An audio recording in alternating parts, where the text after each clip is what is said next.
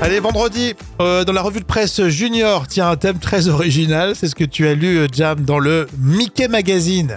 Quels sont les animaux qui puent pour se protéger Ça sent euh, dans les studios, là. Ah, tiens. ça sent fort. hein. ça sent un peu fort, là, ton sujet. Alors, le, premier, le premier exemple, c'est le fulmar boréal.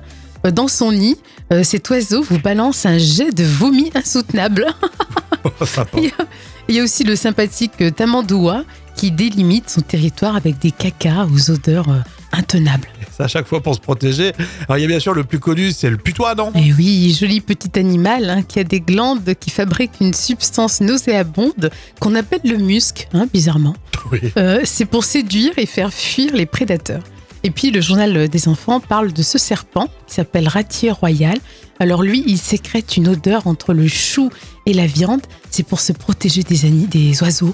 Eh ben, ça ouvre l'appétit, tout ça. C'est hein. fou ça. hein Ouais. Comme Alors, quoi, c'est la- marrant, je savais pas que les, les putois, ils, avaient, euh, ils sécrétaient euh, une substance qui s'appelle le musc. Oui, parce que vraiment le muscle c'est plutôt agréable. Ouais, c'est c'est dans les parfums, tout ça.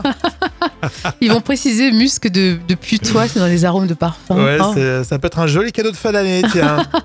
les parfums basques de musc, de putois.